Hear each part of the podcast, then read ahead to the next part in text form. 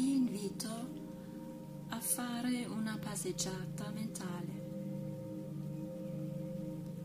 A questo scopo cercheremo un comodo sedile o un cuscino per il divano.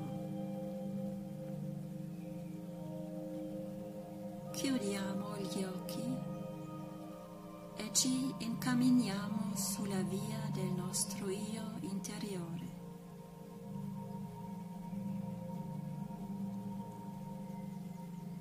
nostre braccia possono essere appoggiate accanto a noi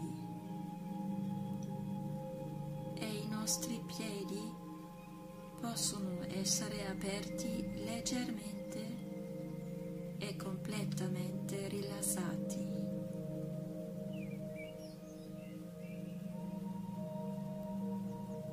Ora mandiamo la nostra mente